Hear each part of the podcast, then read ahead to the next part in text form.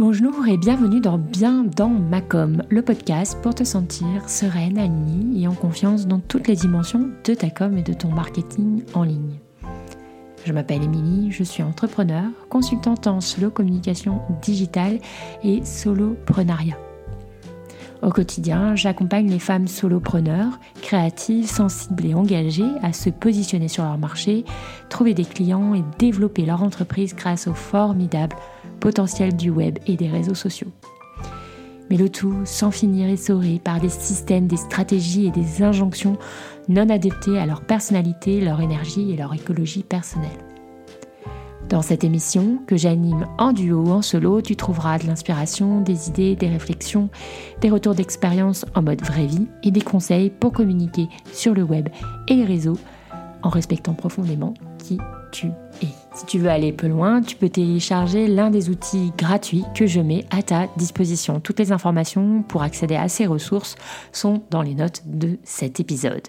Sans plus attendre, passons maintenant à l'épisode du jour. Aujourd'hui, j'ai le grand plaisir de te retrouver pour un nouvel épisode en duo avec une interview d'Anna Dervoot. Alors, si tu es dans le monde du tricot, tu tricotes, tu reconnaîtras bien entendu Anna qui se cache derrière la marque Elong avec Anna. Mais si tu n'es pas dans le monde du tricot euh, et que tu te dis qu'a priori cette interview n'est pas pour toi, eh bien, euh, je te recommande tout de même de l'écouter puisque Anna, en quelques années, a créé un véritable mini-empire autour de la laine et du tricot, un business créatif qui s'est vraiment bien développé donc ces dernières années et elle s'est développée de manière organique. Euh, elle a euh, successivement donc développé une ligne de patrons de tricot, donc qui sont des produits digitaux. Elle a publié deux livres euh, chez Erol avec un troisième en préparation. Elle a développé des produits physiques, donc avec plusieurs gammes de laine, donc engagée, et cruelty free. Et aujourd'hui, elle a une boutique studio à Exeter, donc la ville en Angleterre où elle vit aujourd'hui. Ce que je trouve hyper intéressant dans le développement de l'entreprise d'Anna, donc de Elong avec Anna, sa marque, c'est qu'elle a eu un développement organique qui s'est fait donc pas à pas, petit à, petit à petit, et surtout avec l'appui très fort et très puissant de sa communauté. En fait, Anna a été d'abord blogueuse couture, puis petit à petit, elle a commencé le tricot et elle a commencé à se lancer. Donc, elle avait déjà une communauté assez engagée autour d'elle. Et en fait, à chaque étape de son entreprise et à chaque étape euh, de son développement, à chaque nouveau, nouvelle idée ou nouveau produit qu'elle crée, elle avait sa communauté qui était là derrière elle pour la soutenir et lui faire prendre confiance dans ses capacités, etc. Donc, moi, je trouve que c'était vraiment un éclairage très intéressant sur la puissance d'avoir une communauté engagée donc à ses côtés derrière soi. Et bien pour créer aussi euh, bah, des produits qu'ils soient digitaux ou physiques qui soient vraiment hyper alignés avec les besoins et les problématiques rencontrées par donc sa communauté. Et donc c'est vraiment, je trouve ça vraiment euh, très intéressant ce que Anna nous raconte à propos de ça et de comment est-ce que son parcours s'est construit autour donc de la puissance de cette euh, communauté. Donc même si tu n'es pas dans le monde du tricot, même si tu n'es même pas dans le monde créatif en général, eh bien je te recommande vraiment l'écoute de cette interview parce que tu vas voir que eh bien euh, ça, vraiment la communauté est un élément central en fait de ce que je pourrais appeler un peu le nouveau business, donc le nouveau business numérique, le nouveau business en ligne. Et donc, euh, bah, cet éclairage est vraiment très intéressant et très pertinent à ce sujet-là. Et tu verras que bah, vraiment construire une communauté, c'est quelque chose qui marche. voilà, pour euh, développer une entreprise aujourd'hui rentable euh, et durable sur le web et les réseaux sociaux. Je te laisse donc avec cette interview très très riche en pépites et je te retrouve juste après. Bonjour Anna. Salut. Ça va bien? Ouais, comment vas-tu? Ça va très bien, merci. Je suis très contente d'être là. Bon, bah écoute, on va commencer. Alors, sans plus attendre, peux-tu nous dire qui tu es et ce que tu fais? Bien sûr. Alors, je m'appelle Anna, Anna en vrai, mais Anna Dervoot.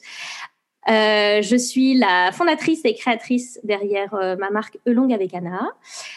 j'ai 35 ans, je suis française, mais je vis en Angleterre avec mon nouveau mari, avec mon conjoint qui est devenu récemment mon mari, et nos deux petites filles. donc voilà, et je suis donc, comme je viens de le dire, la fondatrice de Longue avec Anna, qui est ma marque de laine éthique et de patron de tricot intemporel et de petits accessoires en tout genre. D'accord. Et euh, comment es-tu tombée du coup dans la marmite de l'entrepreneuriat? Comment ça a commencé tout ça, cette aventure? Alors c'est drôle parce que ça, a commencé, euh, c'était pas du tout du tout prévu. Comme, beaucoup d'histoires d'entrepreneurs que j'écoute en fait, euh, j'écoute souvent des, podcasts d'entrepreneurs et, euh, et, je me rends compte qu'il y en a beaucoup, en tout cas dans la partie créative, pour qui c'est la même chose. C'était pas forcément prévu, ça leur est un peu tombé dessus comme ça. moi, je suis à la base orthophoniste. J'ai été diplômée en Belgique et j'ai travaillé euh, surtout au Québec euh, mhm. avec les enfants bilingues. Euh, et j'ai toujours aimé les loisirs créatifs. j'ai toujours fait, j'ai dû commencer la couture quand j'avais, je sais pas, 8 ans. je faisais du dessin sur verre, de la broderie, enfin voilà. Et euh, quand j'étais adolescente, j'avais dans l'idée de, de, devenir styliste. Et puis finalement, euh, finalement, je me suis dit qu'en fait, euh, c'était peut-être un peu, je dirais pas risqué comme métier, mais, mais je savais qu'il y avait euh, beaucoup de gens qui voulaient le faire, peu de gens qui étaient forcément sélectionnés. Enfin voilà, donc je, je me suis dit non, ça, ça va rester un hobby et je, et, je, suis tombée dans, dans l'orthophonie.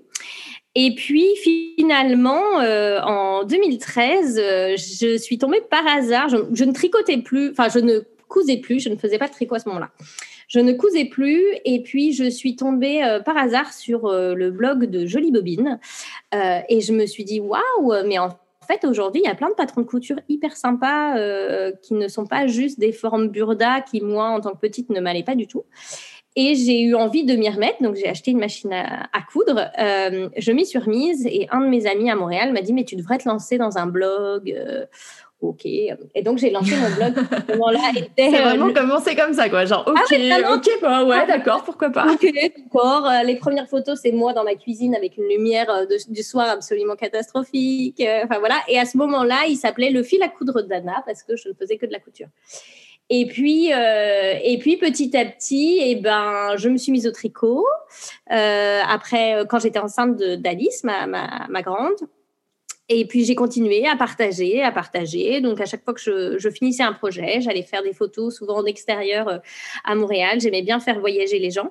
Et puis, euh, et puis voilà, mais je ne, gagnais rien avec euh, ce, blog. Hein. C'était vraiment, voilà, je recevais des choses gratuites, mais des tissus, des laines, mais c'était tout. Et puis en fait, comment ça s'est passé, c'est que en 2016, on, est, on a quitté le Canada, on est venu s'installer en Angleterre, donc de là où est originaire mon conjoint.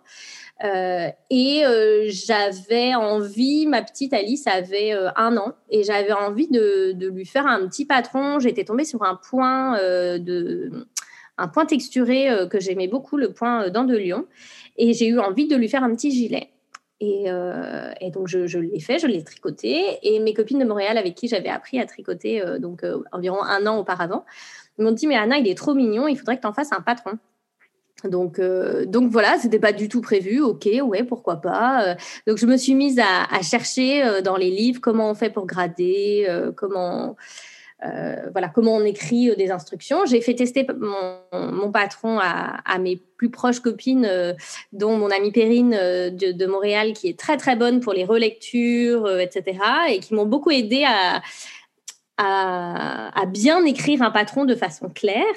Euh, et puis, je l'ai mis sur Ravelry en vente. Voilà, j'ai créé un profil du coup designer, je l'ai mis en vente et en fait, il a super bien marché. Euh, et donc c'était euh, à ce moment-là, j'étais, euh, je travaillais à la je, ne travaillais pas, j'étais à la maison et je m'occupais d'Alice parce que je n'avais pas le droit de travailler comme orthophoniste encore vu que j'avais été diplômée en, langue française et que j'habitais dans un pays anglophone. donc j'étais à la maison à voilà juste m'occuper de, mon enfant et donc financièrement je ne gagnais rien et, j'avais voilà je l'ai mis en vente et, et il a il a bien marché. j'ai gagné je sais plus trop combien mais j'ai dû gagner peut-être 200 livres ou quelque chose sur genre deux mois et c'était waouh, trop bien. Euh, euh, je, suis à nouveau indépendante entre guillemets. Euh, et puis, bah, il a plu. Et donc, du coup, ça m'a donné envie d'en faire un autre, et puis un autre, et puis un autre. Et puis, en fait, bah, petit à petit, ce qui était le fil à coudre d'Anna est devenu Eulong avec Anna parce que comme je faisais beaucoup de tricot et que là je me lançais vraiment dans un truc de tricot, ce nom ne convenait plus. Et puis c'est voilà, bah, j'ai dû me déclarer comme auto-entrepreneur, donc je me suis déclarée. Mais du coup en Angleterre, enfin t'as tout fait En Angleterre, ouais, ouais, tout en Angleterre du coup. Euh, et puis après, ça a continué. Euh, voilà, j'ai commencé à écrire des livres. Euh, je pense qu'on va en reparler après. En, 2020, et on a changé de statut. Je suis passée comme euh, en Angleterre, on appelle ça limited company, donc une entreprise, euh, je sais pas, genre SARL ou quelque chose. Ok, d'accord, ok. Voilà. Et puis, et puis, je me suis vraiment investie. Donc, c'était pas du tout, du tout prévu. voilà. À la base, j'étais juste orthophoniste qui avait déménagé, qui ne pouvait pas travailler et qui s'occupait juste comme maman au foyer. Et puis, et puis, en fait, j'ai pris un, un, malin plaisir à me lancer là-dedans et, je m'y suis mise à fond et, euh, ça a été une véritable révélation. Donc, euh, je ne m'étais jamais imaginée entrepreneur et en fait, aujourd'hui, je, je n'ai pas du tout envie de revenir en arrière. Oui, parce que bon, pour celles et ceux qui nous écoutent, on va peut-être préciser ce que fait Anna aujourd'hui. Donc voilà, donc 2016, on a le premier patron. Aujourd'hui, on est en 2022 au moment où on enregistre cet épisode. Donc ça fait six ans, grosso modo, que tu as commencé. Aujourd'hui, donc tu as, euh, tu vends des patrons de couture. Tu as écrit, euh, comment tu dis? De tricot. De tricot, oui, de, pardon, je, tu vois, des patrons de tricot, pardon. Euh, tu as écrit donc deux livres avec Erol. Euh, voilà, tu vends des accessoires et tu as lancé très récemment une gamme de laine et euh, tu as maintenant une boutique. Donc, on va dire que le, voilà, ça c'est quand même vachement euh, développé euh, entre temps. Donc comment ça s'est venu en fait C'est vraiment la passion où tu t'es dit ah, enfin voilà, comment ça s'est passé de, de, développer autant en fait euh? Ben, en fait, tout s'est passé de façon assez euh, graduelle. Euh, et ça, c'est quelque chose que je dis souvent quand on me demande mon expérience. Euh, je dis, moi, j'avais cette chance, entre guillemets, de ne pas avoir eu à laisser tomber un travail pour me lancer dans l'entrepreneuriat. Mhm. Euh, alors, à la différence de certains, j'avais pas non plus d'aide financière comme le chômage ou des ruptures conventionnelles ou des choses comme ça. Euh, mais en même temps, j'avais pas ce stress de me dire euh, bon bah je laisse mon boulot pendant six mois, un an, où je le quitte complètement et je me lance dans l'aventure euh, de, de l'entrepreneuriat. Moi, ça s'est passé, c'était pas prévu, ça s'est passé petit à petit parce qu'en fait, j'y ai pris goût. Euh, donc ça, c'était un stress quand même vraiment en moins au niveau personnel et au niveau familial parce que je, je, je ne lâchais pas un salaire. En fait, tout ce que j'allais pouvoir voilà, attraper ici ici et là, c'était juste du plus en fait. Donc, du bonus quoi, ouais, pour le, pour le foyer. bonus pour le foyer. Ça, euh, on avait on avait planifié notre budget sur euh, mon conjoint et puis voilà. Euh, en attendant que je retrouve, je retourne travailler comme orthophoniste. Hein. c'était quand même le but à la base.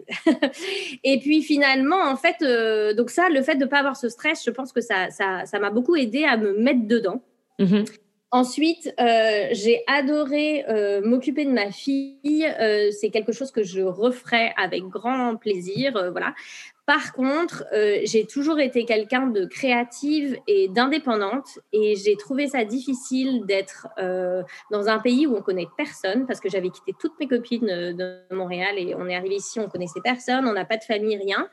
Euh, et du coup, de ne pas avoir euh, de copines avec qui aller tricoter ou coudre, euh, de ne pas avoir de travail avec qui les gens. Bah, pas de relations sociales, du coup. J'avais pas de relations sociales, je les avais juste via les groupes d'enfants.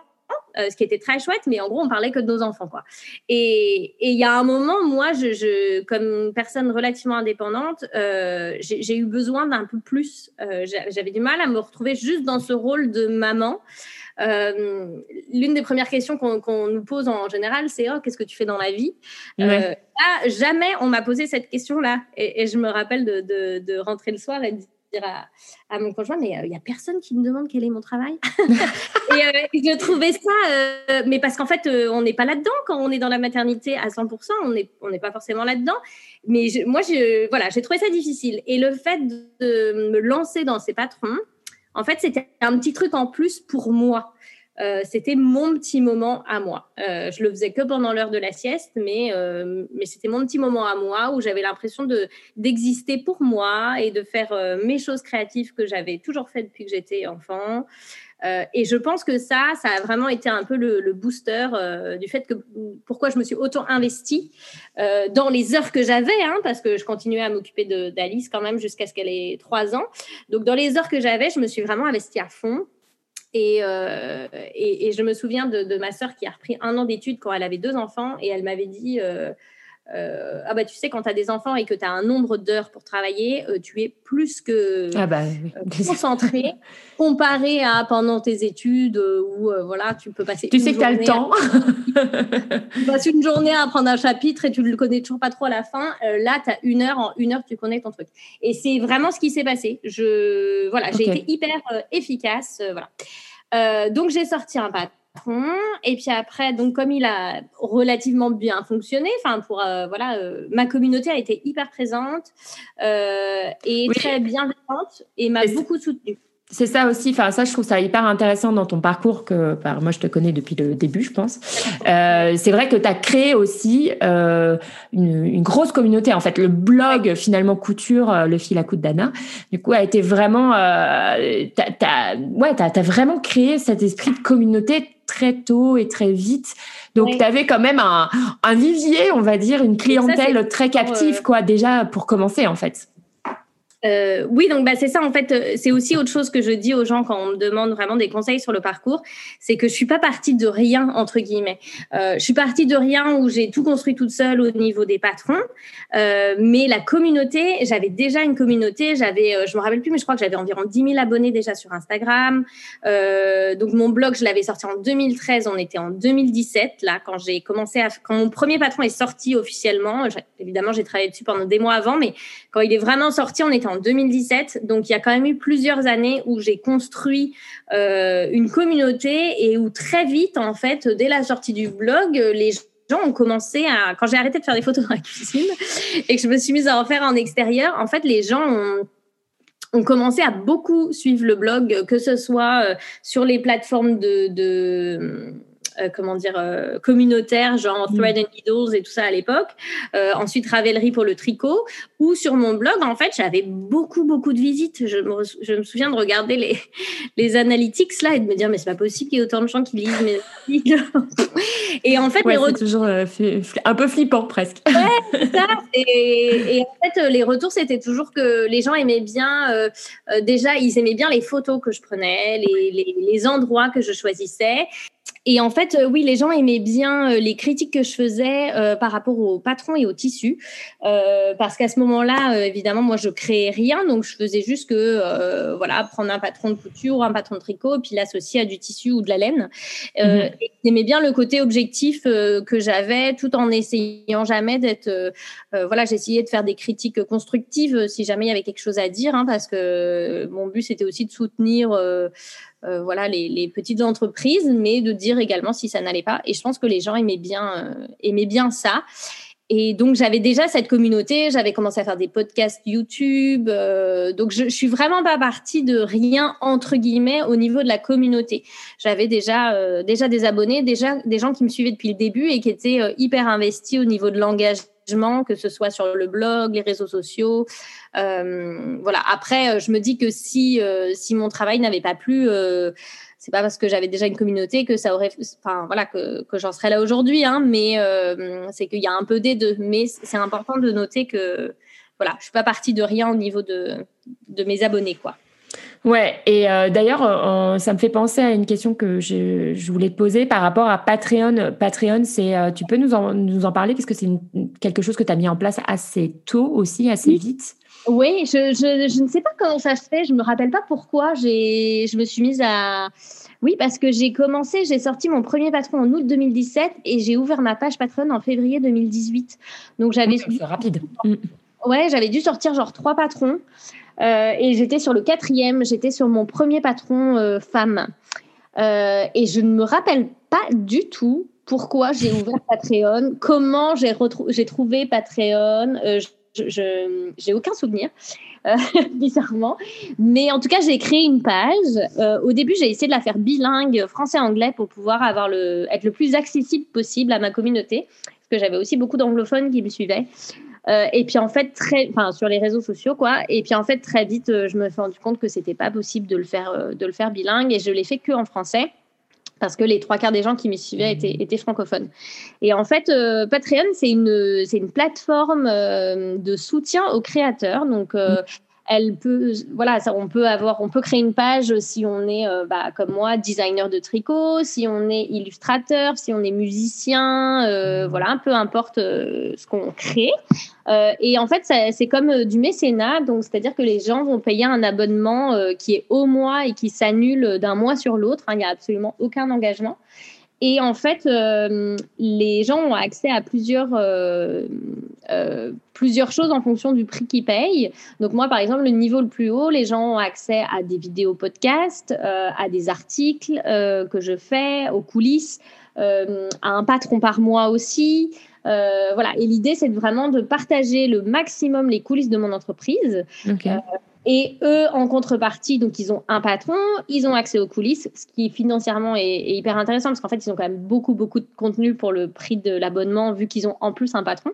Euh, et moi, ça me permet d'avoir un, revenu stable où, entre guillemets, voilà, le nombre d'abonnés varie hein, d'un mois sur d'un mois sur l'autre, mais globalement, il y en a qui se désabonnent, il y en a qui qui se réabonnent ça reste quand même, euh, elle, elle, elle, est montée petit à petit, cette page. OK. C'est que bah, financièrement, euh, j'ai euh, ce nombre d'abonnements qui rentrent tous les mois et moi, ça me permet de, pérenniser euh, mon activité et de payer les différents les différents frais. Donc, quand j'avais que les patrons, c'était les frais Ravelry. Aujourd'hui, j'investis quand même de, beaucoup d'autres choses avec les produits, la laine. Donc, ça me permet de, voilà, de, pouvoir investir en fait cet argent-là dans, dans ce que je veux développer. et donc, c'est hyper important et je ne pourrais pas m'en passer en fait de cette, de cette page. Et en même temps, si on enlève cet aspect financier, personnellement, j'aurais aussi aujourd'hui beaucoup de mal à m'en passer parce que c'est une communauté qui est hyper bienveillante c'est des gens qui sont là pour vous soutenir. Euh, les trois quarts des gens me disent oh merci pour le patron, etc. Je leur dis bah vous payez un abonnement, donc c'est normal que vous ayez des contreparties. Mais en fait, ils font même pas ça pour ça. C'est il y aurait pas de patron qu'ils s'abonneraient quand même entre guillemets. Moi, j'essaye de leur donner un maximum pour leur argent mais la réflexion derrière n'est pas n'est pas celle-là. Elle est au contraire, euh, on veut soutenir Anna, on veut l'aider à développer son entreprise et euh, et en même temps on a accès aux coulisses, ce qui est génial parce qu'on a une relation privilégiée entre guillemets. Euh, je me tourne très souvent vers eux pour leur demander des conseils sur tout quoi. Par exemple, le, mon deuxième livre que j'ai sorti chez Erol, j'avais plusieurs choix au niveau de la couverture. J'ai mis, je leur ai ah mis les couvertures, je leur ai dit bah, à votre avis laquelle, la quatrième de couverture pareil au niveau de la photo qu'il y a, j'hésitais. Alors, à votre avis, c'est quoi la mieux? Enfin, voilà, j'essaye de les. Et puis, alors après, bon, bah, le, le, mot final revenait à Erol, mais moi, j'avais dit, bah, moi, je préfère ça. Et entre guillemets, tous mes Patreons aussi.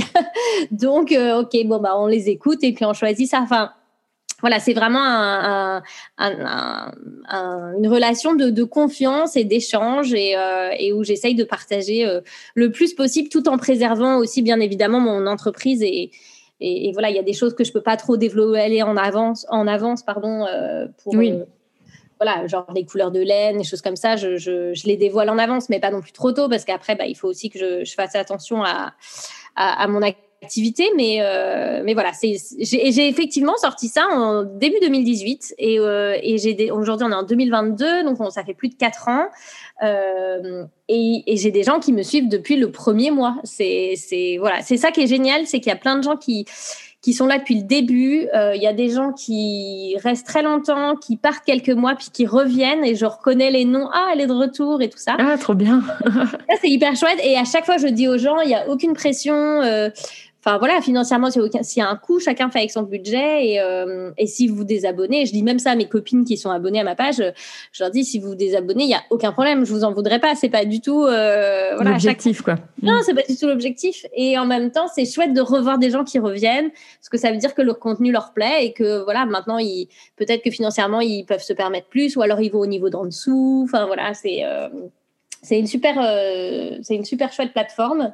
Et, euh, et elle m'a aidé à bien développer mon entreprise. Honnêtement, c'est vrai que le fait d'avoir tous ces abonnements tous les mois, ça m'a permis d'investir dans un nouvel appareil photo pour faire des meilleures vidéos, voilà, dans des produits extérieurs, les livres, bah tu sais ce que c'est le temps qu'on met à, travailler sur un livre et il y a zéro budget, hein, que ce soit au niveau des laines, etc., bah, ça m'a permis d'aider, euh, ça m'a aidé à payer ma, mon éditrice technique pour euh, corriger les patrons et corriger les tailles et, et vérifier mes gradations. Et tout ça, c'est des, c'est des coûts financiers que euh, l'éditeur ne, ne prend pas en charge. Oui. prend pas en charge et en même temps, c'est à nos frais. Et, mais nous, à nos frais, c'est-à-dire que le livre, il va pas sortir avant un an et demi, des fois deux ans, et on va pas euh, toucher quoi que ce soit en attendant.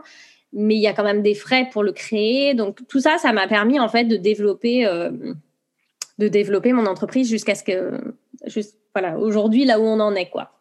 Ouais, ouais, ouais, mais euh, et ce qui est fou, c'est euh, cette force de la communauté. Enfin, c'est vrai que quand on, on, refait le fil un peu de l'histoire, euh, donc dès que tu as démarré avec du coup le blog, etc., les réseaux sociaux, le podcast sur YouTube, puis après Patreon, en fait, toi, il y a quand même ce, ce côté communautaire qui t'a vraiment poussé et j'ai l'impression qu'il t'a à la fois aidé et enfin pour démarrer et ensuite pour pérenniser. Et ça, c'est c'est vraiment, je trouve une composante hyper intéressante en fait euh, bah de je sais pas si je pourrais appeler ça du nouveau business parce que c'est des choses qui n'existaient pas vraiment avant en fait où on pouvait justement se reposer euh, sur une, une communauté bah, pour avancer ou, ou du moins pour euh, échanger aussi j'imagine que quand tu as lancé ta laine euh, ta, ta, nouvelle gamme de laine qui est ton dernier gros projet, on va dire.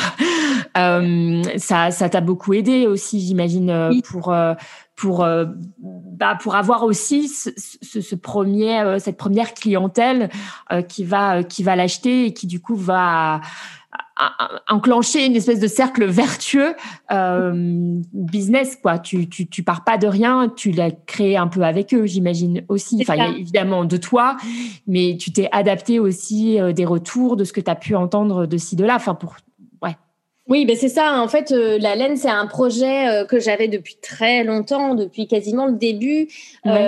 Et euh, mais comme j'avais pas, euh, j'avais pas d'aide financière extérieure, c'est un investissement qui est quand même euh, important et, et, qui est assez stressant. Euh, donc j'ai pas, euh, voilà, je, je l'avais dans un coin de ma tête depuis longtemps. Euh, en plus, c'était une question qu'on me demandait beaucoup de faire des kits avec un jour la laine longue avec Anna. ah oui, d'accord, on t'en parlait comme ça. Ah oui, oui, oui, on en parlait depuis le début. C'était pas juste faire des kits avec une laine lambda, c'était faire des kits avec la laine longue avec Anna, quoi. Et donc je disais aux gens, bah oui, oui, j'ai réfléchi, j'ai réfléchi, mais quand on est tout seul, c'est pas, c'est pas toujours facile. Et puis en fait, euh, donc 2017 euh, premier patron, 2018 j'ai eu le, le, le, euh, le, book deal, le contrat avec Erol. Euh, mon premier livre est sorti en septembre 2019. Mhm. euh, et puis 2020, euh, bon, alors mon premier livre est sorti, puis quasiment après on a enchaîné sur le projet d'un deuxième qui sortirait donc deux ans après en 2021.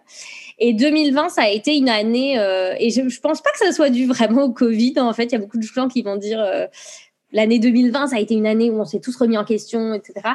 Et c'est vrai que ça a vraiment été le cas où moi, je me suis dit, bah, ça fait trois ans que je fais ça, j'adore ce que je fais, mais j'ai besoin d'autres Enfin, non, j'ai pas besoin d'autre chose, j'ai besoin de plus, mais je ne sais pas comment, euh, je ne sais pas où aller, euh, mais j'ai envie de me développer, mais, mais voilà, je sais pas trop comment, etc. Et puis, euh, bon, j'ai voilà, fait quelques formations euh, et tout pour m'aider, et, et ce, ce, projet de laine est revenu hein, sur la table plusieurs à plusieurs reprises, euh, même si durant les années d'avant, on en parlait, parce que souvent, ma mère m'envoyait des liens de différentes filatures. Euh, ah oui, d'accord. Euh, ah oui, oui, exact, et je notais, etc. J'avais déjà tout mon Trello avec toutes mes informations.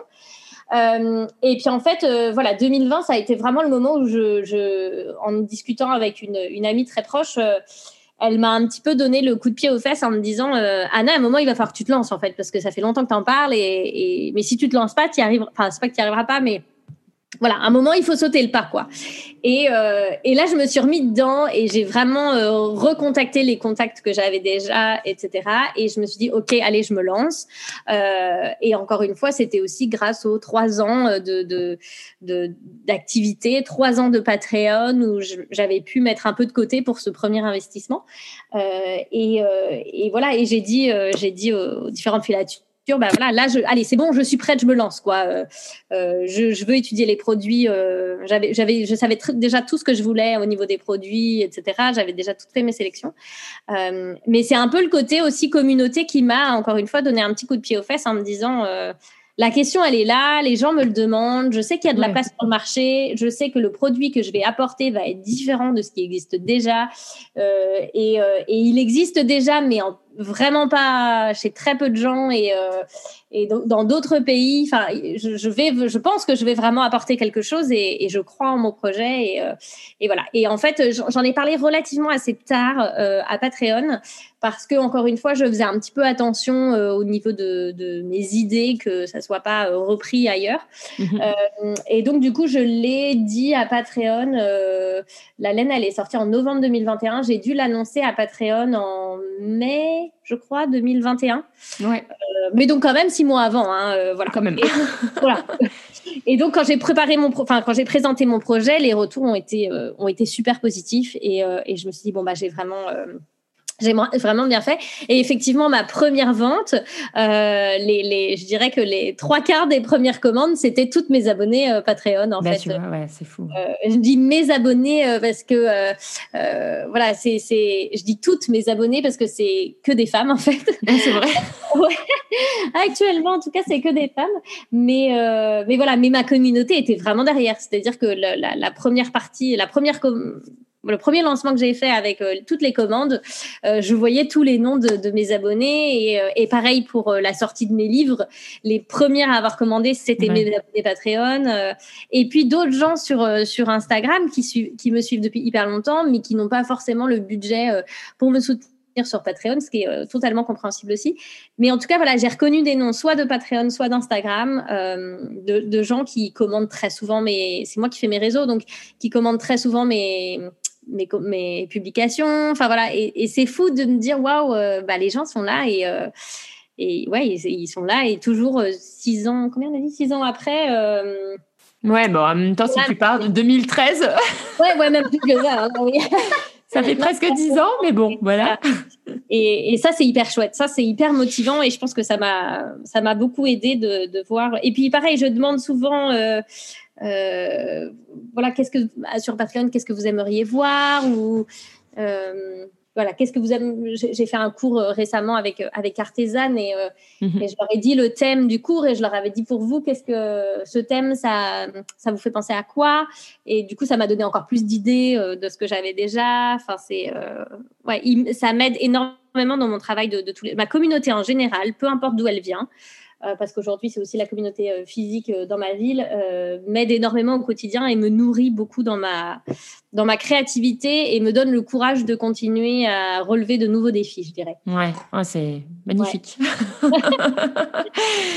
Merci pour ce partage parce que je pense que c'est vraiment très caractéristique dans ton cas et ça, je pense que ça peut vraiment être un, un, exemple, tu vois, euh, de, de, de, justement, on, se demande toujours, tu vois, euh, enfin moi je le vois avec mes, avec les personnes que j'accompagne, oui, mais à quoi ça sert en fait une communauté Tu vois, pourquoi est-ce qu'on nous rabâche les oreilles aujourd'hui avec cette, ce concept de créer une communauté, etc. Ben, en fait, ça sert à, à, à ça, en fait, à, à développer, euh, euh, à développer une entreprise en fait, et surtout d'avoir des, des, produits ou des ou de répondre en fait à des, des vraies demandes du marché, à des vraies euh, ouais des, des, vraies choses qui sont exprimées en fait par les gens, à, à avoir une écoute euh, très attentive. Et ça, euh, euh, avant, c'était quelque chose qu'on ne pouvait pas faire en fait, à part passer par des focus group. Enfin, c'était très compliqué en fait. Aujourd'hui, on a la magie du, du, web qui nous permet de faire de façon. Euh, alors, c'est pas gratuit parce que ça demande du temps et de l'énergie hein, de développer cette communauté. Mais en... La preuve, ça fait 9 ans, moi, que. Et je l'entends souvent avec euh, les blogueuses mode, choses comme ça aussi. C'est pareil, j'entends souvent ce retour de, de, la communauté. Et en même temps, ce qui est drôle, c'est que. Euh, d'un autre côté, donc comme je disais, en, 2020, j'ai fait une, une, formation et dans ma formation, il fallait que je euh, voilà, que je fasse le truc euh, typique, euh, quelle est votre clientèle idéale. Idéale, ta, ta, ta, ta, mm. Et en fait, mais en fait, je la connaissais déjà, ma clientèle, et, donc j'ai répondu aux, questions. Il fallait que je crée ma cliente idéale et tout. Mais, et je disais, mais en fait, j'en ai pas cliente idéale. Enfin, si, j'en ai une quand même, mais c'est-à-dire qu'elles sont très différentes, mes clientes idéales. Mes, mes clientes, elles vont de 25 ans à, à 80. Euh, enfin voilà, il y, a plusieurs, euh, plusieurs choses qui rentrent en jeu. Donc j'en ai sorti des profils types. Mais en même temps, je me suis rendu compte que ma clientèle, je la connaissais déjà hyper bien avant même de sortir les produits pour qui je vais les, enfin, mm. Vers qui ça va être destiné, parce qu'on est en, en, en communication euh, depuis, euh, bah, depuis 9 ans, quoi. Tu vois ce que je veux dire? Et ça, comparé à une marque euh, qui se lance aujourd'hui sans communauté et qui va dire effectivement, alors quelle est ma clientèle type, vers qui ça va être dirigé, tout ça. Moi, elle était déjà là, ma clientèle, et ce qu'il fallait que j'arrive à faire, c'était l'agrandir, quoi, entre guillemets. Ouais, ou la convertir. Oui, ou la convertir, oui, bien évidemment. c'est ça, le, ouais, le, le, mot un peu marketing, mais c'est de, de, de, de, ouais, de réussir à faire ce switch aussi entre passionné et, euh, et on va dire plutôt la relation commerciale. D'ailleurs, c'est une de mes questions euh, mmh. parce que c'est une question qui revient, je trouve, régulièrement. Enfin, moi, j'ai été confrontée, puis j'imagine toi aussi. Justement, est-ce que ça a été compliqué pour toi, ce passage entre passion et monétisation euh, Ou est-ce que ça s'est fait de manière très naturelle, très euh, sans, euh, sans aucune euh, question? Enfin, voilà, moi, c'est une question que je me pose souvent, en fait, que je me pose à moi-même et que je pose souvent aux, aux personnes qui sont créatives et qui ont transformé une passion, tu vois, en business. Oui. Est-ce que ça a été facile pour toi, ce, switch? Euh, moi, je dirais que ça s'est fait en deux étapes. En fait, euh, il y a la partie euh, avant en tant que blogueuse et la partie où je suis devenue créatrice. Euh, en tant que blogueuse, euh, je ne gagnais rien du tout. Hein. Euh, je, je, voilà, je me faisais pas payer pour les postes, etc. J'ai essayé une fois ou deux parce que en travaillant avec d'autres marques anglaises ou allemandes, il y mhm. avait une, une rétribution financière de, de petites, hein, on ne parle pas de, de centaines hein, d'euros ni rien, mais il y avait une petite rétribution pour un article, des choses comme ça. Et dans la communauté francophone, j'avais essayé pour voir si effectivement, parce que quand on me demande de suivre un cours vidéo pendant trois heures et qu'après, euh, il faut que je prenne des photos, que si possible, je fasse ce qui doit être réalisé, euh, mettons, j'en sais rien, il faut réaliser un petit sac, par exemple. Il faut que mhm. je réalise des petits sacs, que je fasse des photos euh, et que j'écrive un article critique.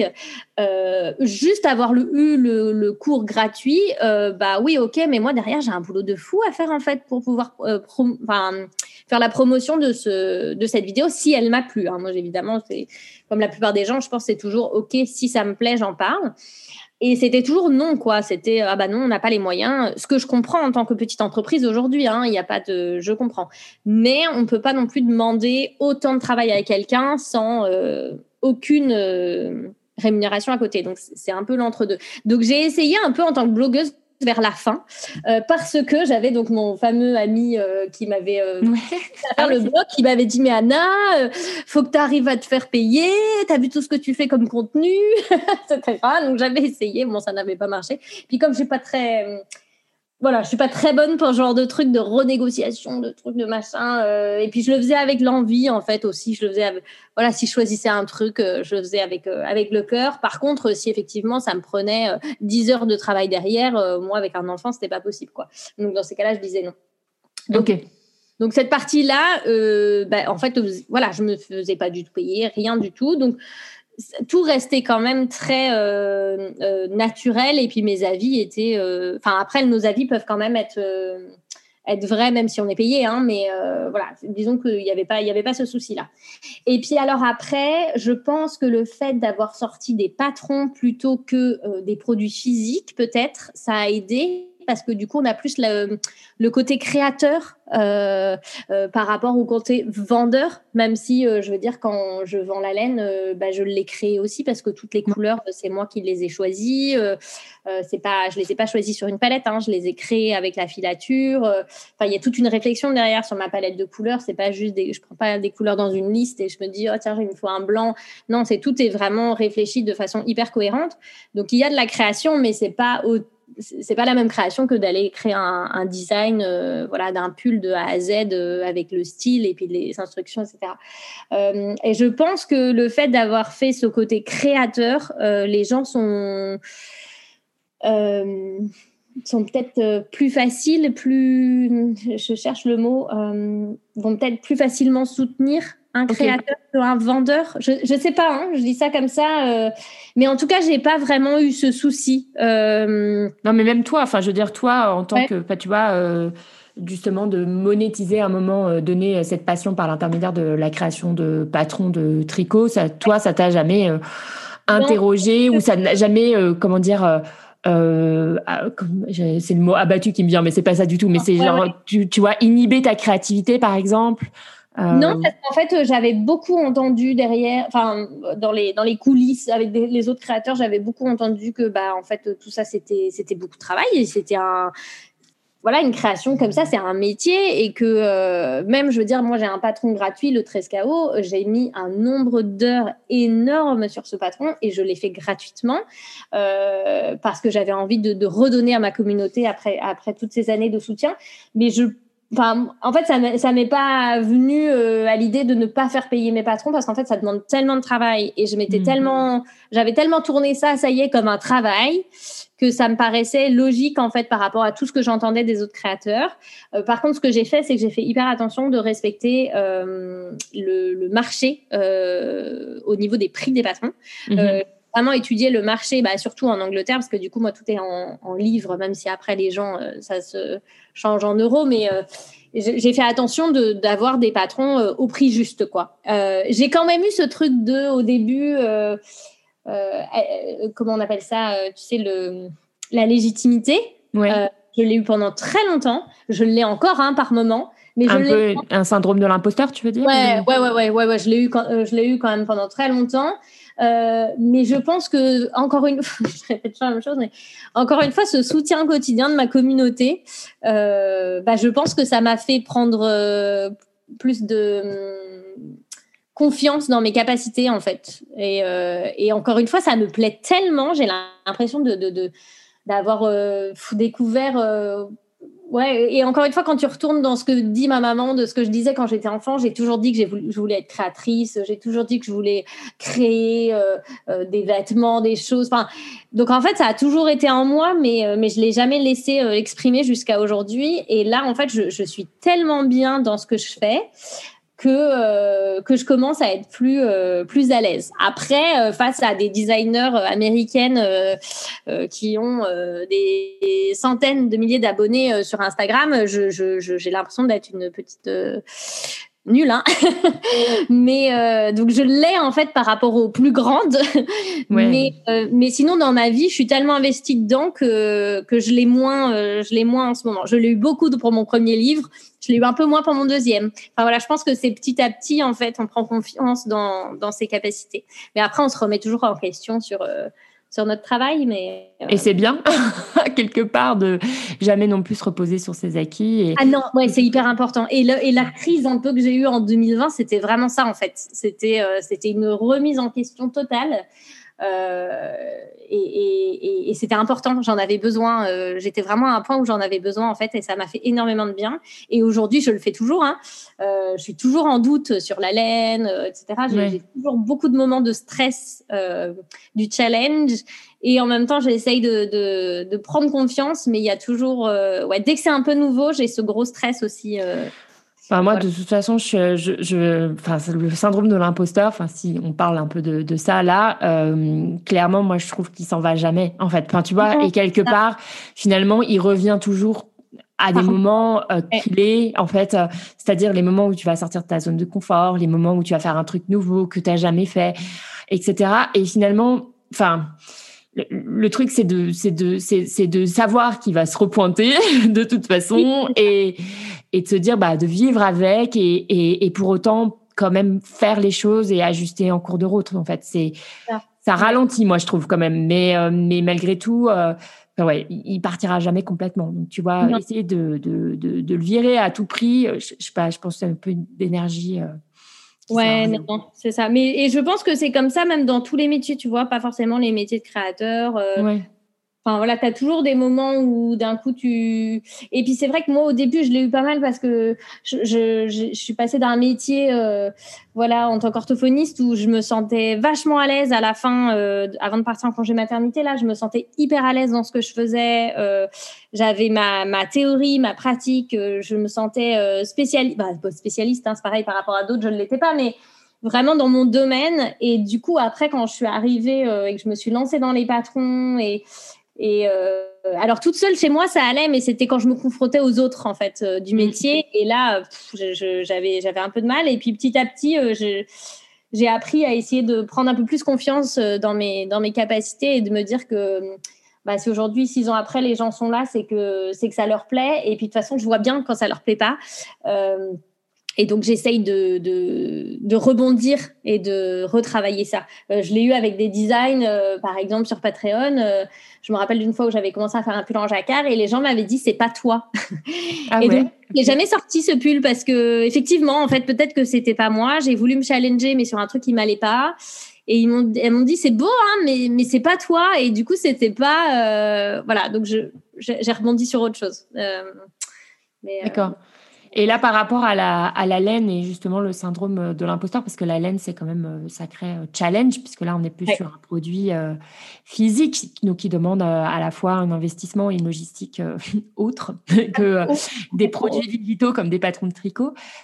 Justement, ouais, tu as dû dépasser un peu tout ça. Comment, qu'est-ce qui t'a ouais, poussé, enfin, je sais pas, comment tu l'as dépassé ce syndrome-là, justement, de la laine?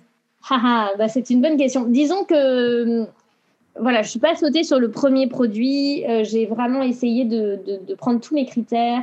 Euh, j'ai eu beaucoup de questionnements entre le local et le certifié.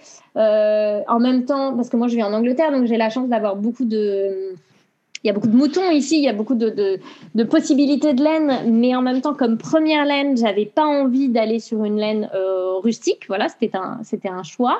Euh, j'avais envie d'aller sur du mérino, mais du mérino européen, il n'y en a pas beaucoup. Ou s'il y en a, parfois, il est un peu, il est un peu rustique. Ou en tout cas, les filatures que j'avais contactées, soit elles n'avaient pas les certifications euh, que je voulais, soit il n'y avait pas la possibilité pour moi de faire de faire de la laine. Donc, du coup, j'ai trouvé un peu plus loin.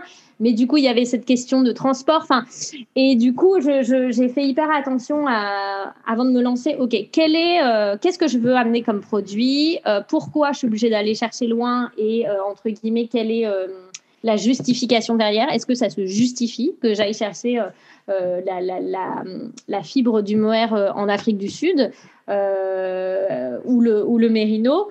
Euh, voilà, j'ai essayé vraiment de peser tout ça pour pouvoir, euh, comment on dit, me backup, me, tu vois, répondre à toutes les questions que les gens pourraient me poser. Parce qu'aujourd'hui, on est en 2022, on ne sort pas, mais l'année dernière, c'était 2021, c'était pareil, on ne sort pas un produit aujourd'hui s'il n'est pas à 100% réfléchi, si derrière, il n'y a pas une question au niveau de la condition de, de des animaux, des humains ou de l'environnement. Euh, et il fallait, euh, je voulais pas me planter, je voulais euh, vraiment réfléchir mon projet à 100%. Et donc, et donc voilà, et c'est comme ça que ça s'est fait et que j'ai pris un peu confiance dans mon, dans mon produit. Et par exemple, donc le mohair, même la, donc il est sans cruauté animale et même la soie est sans cruauté animale, ce qui est très rare. Euh, et ça, c'est quelque chose que je n'aurais pas eu en, prenant un mohair ailleurs que, là où je l'ai pris. Euh, ou en tout cas, il y aurait, y aurait eu moins de, moins de chances que, je l'ai. Et je me suis dit, bah, ça, c'est vraiment un produit pour moi qui est hyper intéressant, qui n'existe quasiment pas sur le marché. Je bah connais une seule marque qui a un mohair dont la soie est cruelty free.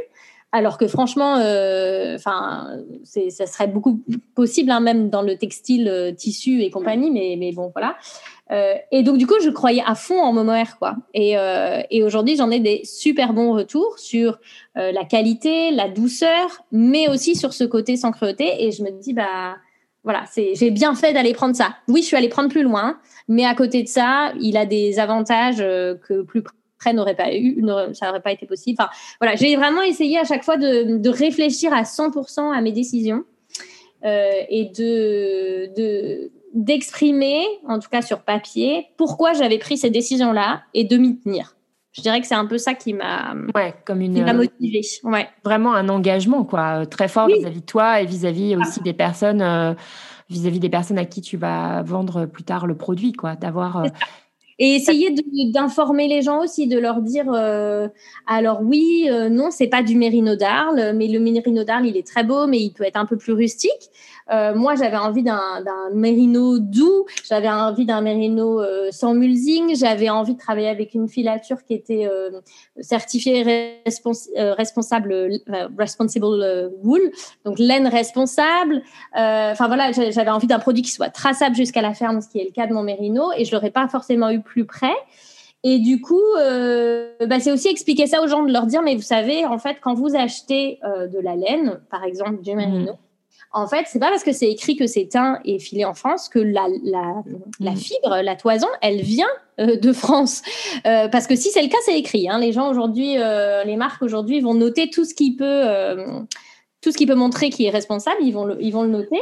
Et donc, euh, voilà, une marque qui va vendre quelque chose de teint filé en, France, en Angleterre, en Allemagne, en Italie, euh, bah, renseignez-vous, d'où est-ce qu'elle vient la matière première? Ah bah elle vient d'Australie et il y a du mulesing, c'est-à-dire que les bah animaux sont pas bien traités.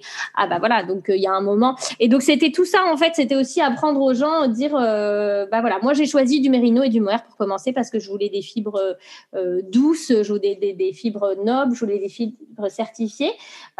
Et, et généralement en fait on va aller chercher là où il y a les animaux et les animaux ils se trouvent où? Ils se trouvent dans l'hémisphère sud. voilà, parce qu'il y en a pas beaucoup, il y en a un, mais il n'y en a pas forcément, il n'y a pas beaucoup de fermes en Europe.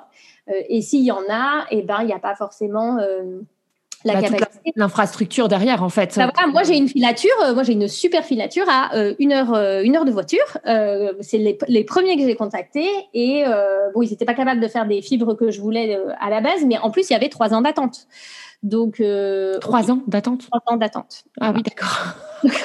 Donc c'est tout ça qu'il faut. Euh, alors après, c'est pas parce qu'il y a de l'attente que euh, si le produit il est parfait, il faut attendre et puis il faut se lancer ce produit-là. Mais de un, ils n'avaient pas le produit que je voulais et de deux, euh, voilà, il y avait trois ans d'attente. Donc voilà, c'est toutes ces choses-là qu'il faut qu'il faut vraiment réfléchir et en même temps qu'il faut pas hésiter à. C'est pas se justifier, mais c'est à expliquer aux à expliquer aux clients et être honnête en fait être honnête avec les clients, je pense que c'est la transparence, quoi, quelque part. Être transparent, euh, voilà, le plus possible, sans forcément aller donner, euh, évidemment, c'est le nom de ses fournisseurs, hein, parce que ça, on le demande et bon, bah, c'est pas possible. Il y a un moment, il faut aussi, euh, voilà, on peut pas tous être transparent à 100%, parce que sinon, bah, commercialement, c'est difficile, mais, mais c'est pas pour ça que je peux pas vous dire euh, voilà d'où ça vient, comment ça a été fait, euh, etc. Et, euh, et, ça, ça m'a voilà de, croire en mon projet en fait, de vraiment d'avoir choisi un produit qui me convient à 100% et que je suis capable de défendre. Je pense que c'est ça qui m'a vachement aidé. Ouais, à dépasser justement ce syndrome et peut-être ce manque de confiance au début. C'est ça.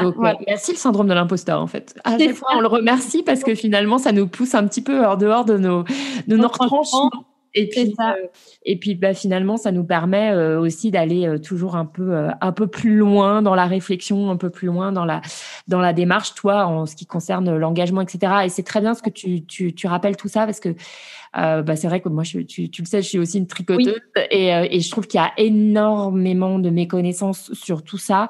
Il y a aussi un peu de la manipulation, hein, soyons franches avec le terme.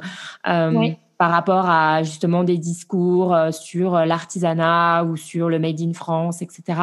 Sauf que quand tu grattes un petit peu euh, la surface, bah, tu te rends compte qu'en fait, euh, comme tu dis, c'est des fibres qui sont créées en Australie, donc voilà, et qui sont dans des conditions absolument déplorables et, et qui respectent pas du tout les animaux. C'est ça. Et, du coup, on parle bah, peu, hein, de tout ça. Hein. Non, bah oui, c'est ça. Bah oui, parce qu'on va parler. Euh, et puis c'est pareil dans le côté environnemental. Donc par exemple, moi j'ai beaucoup parlé avec ma filature des mots que j'avais le droit d'utiliser pour définir ma laine. Donc j'ai pas le droit de dire sur mes étiquettes que euh, ma laine elle est euh, RMS, donc Responsible Mohair, ou RW, Responsible Wool, parce que moi-même, longue avec Anna, je ne suis pas certifiée. Donc ça s'arrête à ma filature. Donc euh, les fermes sont certifiées, etc. La filature est certifié, mais moi je ne le suis pas parce que c'est des certifications qui coûtent très très cher et à mon niveau je peux pas, je peux pas me le permettre. Euh, donc, je ne peux pas l'écrire sur mes étiquettes. Par contre, j'ai le droit de dire que la filature avec qui je travaille ou les filatures avec qui je travaille sont euh, certifiées Responsible Wool.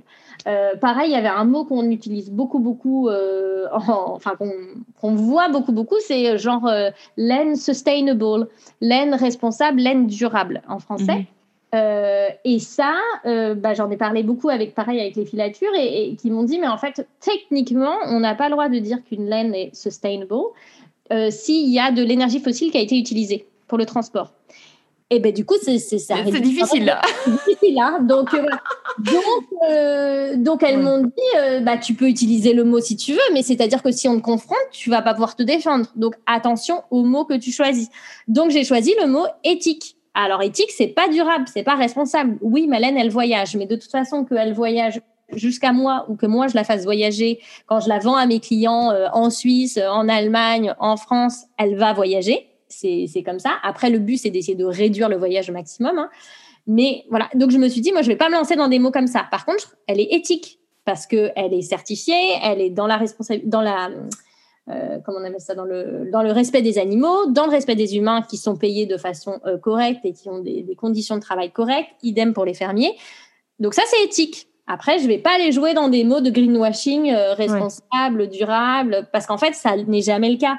Et euh, ou très très peu, à moins de d'avoir euh, voilà la filature avec les moutons dans son dans son pré, la filature et de vendre en direct. Enfin. Et, et tout ça, c'est des mots qu'on entend un peu partout, tout le temps. et, et et voilà. Et moi, je me suis dit, il faut absolument que je choisisse des mots où je, les gens vont pas pouvoir me dire, bah non, c'est pas le cas en fait. je voulais tellement pas de ça, donc j'ai fait hyper attention à tout ce que, voilà, je fais hyper attention à tout ce que je communique et, euh, pareil, moi, en tant que consommateur euh, dans la mode, je fais attention euh, au maximum aux, communications qui sont faites sur, voilà, ouais, bah, ça. commence à un petit peu à se savoir parce que c'est vrai que pendant enfin, très très longtemps quand même euh, tout, tout ce qui a été de l'ordre du textile hein, de manière générale, là je j'entends pas forcément que la laine euh, et tous les produits, euh, on va dire enfin tout, tout ce qui est lié à, à la laine ou au mouton en tout cas, mais mais mais aussi la viscose, le coton, etc. C'est des choses qui commencent un petit peu enfin déjà parce que c'est une, des industries les plus polluantes, euh, des plus polluantes tout, court. Euh, je crois après, euh, juste après l'aviation, tu vois, donc c'est quand même quelque chose d'hyper important. Et c'est vrai que là, euh, on entend un peu tout et son contraire. Enfin, c'est très difficile, je trouve, quand on est consommateur lambda, finalement, de, de, de, de s'y retrouver parce qu'il y a aussi beaucoup de grandes marques, bah, comme tu dis, qui, qui elles, n'hésitent pas à employer le mot euh, responsable. Hein, et pourtant, je pense que, effectivement, euh, pour arriver, c'est un peu avec du, du, produit chimique, quoi. Enfin, du produit. Des, des trucs pétrochimiques. Quoi. Et c'est vrai que ça, c'est quelque chose auquel je réfléchis beaucoup aussi, tu vois, dans le développement de la laine. J'aimerais bien à un moment sortir un fil un peu plus d'été. Euh, mais tu vois, est-ce que j'ai envie de sortir du coton? Tu vois, même il y a du coton biologique. Hein. Euh, tu vois, j'y réfléchis à deux fois parce que justement, euh, la fabrication du coton, etc., c'est pas forcément donc c'est compliqué en fait de jongler avec euh, la fabrication des choses, euh, comment l'impact que ça va avoir sur euh, sur la planète, etc. Mais aussi ce que les gens portent. Alors est-ce que le coton biologique c'est moins pire que, enfin tu vois ce que je veux dire? C'est tout questionnement et et du coup je ouais voilà je, je réfléchis à, à, tout ça et pareil sur tu vois la possibilité d'une d'une fibre euh, plus locale. J'aimerais vraiment, tu vois, sortir une. J'ai cette chance de, vivre dans un pays où, euh, où il y a beaucoup de moutons. Euh, et tu vois, d'aller, d'aller voilà, faire une, fibre un peu plus rustique, un peu plus. et du coup, locale. Mais voilà, en fait, derrière, c'est pas des choix qu'on fait hyper vite. Ouais, ça se, ça se réfléchit. Euh... Ça se réfléchit vraiment. Euh, enfin, en tout cas, moi, c'est ça que j'essaye vraiment de, de, faire. Et puis surtout d'y aller euh, graduellement. Tu vois, comme j'ai fait depuis le début, c'est-à-dire d'y aller petit à petit. Voilà, j'ai sorti euh, deux bases et trois couleurs, et six couleurs. J'avais dit depuis le début que je voudrais trois bases. Je voulais ajouter une déca. Donc, dès que j'ai pu, je l'ai fait. et puis petit à petit, j'augmente les couleurs. Mais tu vois, j'essaye de rester, de rester, comment dire dans une croissance, on va dire, euh, tu fais pas du growth hacking, tu fais plutôt. Non, c'est ça, voilà. plutôt de la croissance organique et, euh, et graduelle, enfin, ouais, ça pas en fait. Euh, parce que c'est aussi ça que je, je, prône entre guillemets, tu vois, c'est une mode plus réfléchie, plus. Et donc, du coup, si moi, à côté dans ma marque, je me lançais dans 50 000 projets où ils étaient tous hyper développés d'un coup, ça irait pas avec en fait ce que je fais dans ma vie au quotidien. Donc, j'essaye de, de, jongler avec les deux même si, euh, même si après, derrière, bah, Vecana, ça reste une entreprise qui doit. Euh, qui, en tout cas, j'ai envie qu'elle fonctionne, tu vois. Donc, euh, et qu'elle grandisse aussi. et qu'elle grandisse. Donc, voilà. Mais pour l'instant, ça, ça je suis contente de voir l'évolution, mais l'évolution qui reste, qui reste graduelle, ça me, ça me convient. Peut-être qu'à un moment, on passera à une autre étape et que là, il y aura un, un développement beaucoup plus gros, mais là, il y aura d'autres choses qui rentreront en jeu. Hein. Mais, euh, mais en tout cas, pour l'instant, ça, ça, ça, grandit bien comme ça et c'est chouette de voir que du coup, les gens continuent à, bien suivre. Ouais. Justement, on en parlait un petit peu de la, de la communication, euh, justement sur l'emploi des mots, etc. Euh, on est dans un podcast qui s'appelle Bien dans ma com, donc on va quand même parler un petit peu justement de la, de la communication. On a parlé pas mal de la communauté, de, de toi, comment tu t'es construite euh, au fur et à mesure, et c'est beaucoup passé du coup par le digital. Oui. Euh, et aujourd'hui, comment est-ce que tu, tu, fonctionnes sur cette partie pour ta marque? Parce que parce que ça, ça a beaucoup évolué. Euh, voilà, comment est-ce que ça comment est-ce que ça fonctionne? Comment est-ce que euh, bah moi, ma marque, elle repose à je ne saurais pas au niveau du pourcentage, mais peut-être 90% en ligne, hein, parce que je viens juste d'ouvrir une boutique au mois de janvier qui est une boutique slash studio euh, c'est-à-dire que quand j'ai pas de clients qui rentrent dans la boutique, moi, je suis à l'arrière en train de travailler. Je travaille sur mes patrons, je travaille sur euh, développement de la laine. Enfin voilà. Euh, donc, mais je reste, ça reste que je suis dans une ville de 130 000 habitants, une ville où personne ne me connaît à la base, où j'ai pas une grosse communauté. Enfin voilà, c'est pour ça que j'appelle ça plutôt une boutique studio. Et le reste, bah, tout se fait en ligne. Tous mes patrons sont des PDF en ligne. Euh, ma laine, je vends énormément euh, donc euh, en Europe ou aux États-Unis, au Canada, tout ça en ligne. Et donc, pour moi, ça a toujours été important d'être d'être présente au niveau des, réseaux. Après, j'aime bien ça. J'aime bien, tu vois, j'ai toujours aimé Instagram. j'ai toujours été présente sur les réseaux depuis que j'ai ouvert mon blog. Et donc, euh, bah, ça se fait, euh, voilà, ça se fait un peu. Euh, le problème, c'est que ça va vite, comme tu dis, ça change beaucoup. Ça peut être très très frustrant parce que justement, comme ça change beaucoup et qu'il faut tout faire pour être présent, et ben en fait, ça prend tout le temps sur la partie création. et en, bah, comme je te disais, en 2020, là, j'ai fait cette cette formation et, et du coup, j'ai appris beaucoup de choses sur les réseaux. Euh, à ce moment-là, en tout cas, donc c'était il y a deux ans, autant dire que ça, ça, a, dû, ça a changé entre Mais j'ai eu un espèce de code de conduite sur les différents réseaux, qu'il fallait que je développe euh, certains, genre LinkedIn, je m'en servais jamais. On m'a dit, il faut, faudrait que tu te fasses une page LinkedIn pour Longa Vegana, enfin ce genre de choses. Donc j'essaye d'appliquer euh, les conseils généraux que j'ai eus. Euh, maintenant, euh, maintenant c'est pas facile parce qu'en fait, ça prend beaucoup de temps. Euh, ça peut être très frustrant. Il y a des fois, j'ai un engagement de folie parce que justement mes clientes sont là. Et puis il y a des fois, je suis complètement cachée par l'algorithme d'Instagram et du coup, j'ai plus du tout d'engagement. Euh, alors après, je me dis, mais peut-être que toi, tu t'engages pas suffisamment non plus sur le contenu des autres, parce que j'ai vu ça récemment. Euh, oui. C'est vrai, bah, c'est un réseau social, ça marche aussi par les interactions croisées, quoi, c'est sûr. Donc, moi, je vais beaucoup répondre aux commentaires sur mon compte, mais est-ce que je, est-ce que je like assez les commentaires, enfin les, les comptes des autres? Est-ce que je laisse assez de commentaires?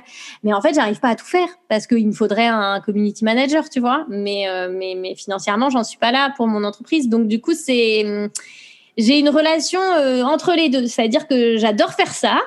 J'y ferai pas toute ma journée parce que j'ai plein d'autres choses à faire, mais ça ne me dérange pas du tout de le faire. Mais je sais que j'ai tellement de choses à développer sur ce côté-là et j'ai pas la possibilité. Donc j'ai pris euh, en 2021, j'ai pris une stagiaire mm-hmm. euh, qui faisait une école de communication en France et on a travaillé en, tu sais, en distanciel. Et elle a travaillé avec moi pendant six mois. ça s'est hyper bien passé. elle était absolument adorable. Et alors du coup, pendant six mois, on a été hyper hyper présent sur les réseaux. Bah oui. était répandu. Si c'était pas elle, c'était moi, etc. Le seul souci que j'ai eu entre guillemets pour une prochaine, c'est qu'à la base, elle ne tricotait pas. Donc je l'ai formée, euh, ce qui est correct. Hein, je veux dire, tous les community managers ne vont pas tricoter, mais euh, mais je l'ai formée, etc. Mais je me suis dit, ça serait quand même plus pratique si j'avais quelqu'un qui avait déjà des bases, parce que là, il a fallu que que, que je la forme sur beaucoup de choses. Euh, par rapport au tricot.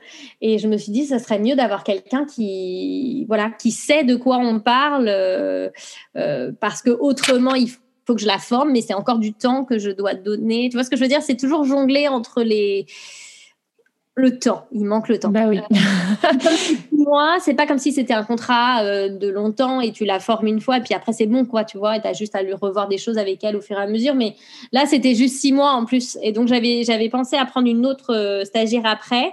Et puis en fait, euh, je sortais mon livre, je sortais ma laine et je me suis dit non, j'ai pas le temps de reprendre quelqu'un qui n'a aucune connaissance en tricot. Mais oui, qu'il faut former. Enfin, c'est un peu le problème aussi des, des stagiaires, c'est qu'à chaque fois, tu es obligé de Enfin voilà, ils sont aussi là pour euh, pour apprendre et donc ça demande ah. euh, de la part de l'entreprise quand même un peu d'implication auprès d'eux, donc c'est pas forcément très simple. Euh, j'ai appris énormément, mais j'ai pas encore renouvelé l'expérience par manque par manque de temps.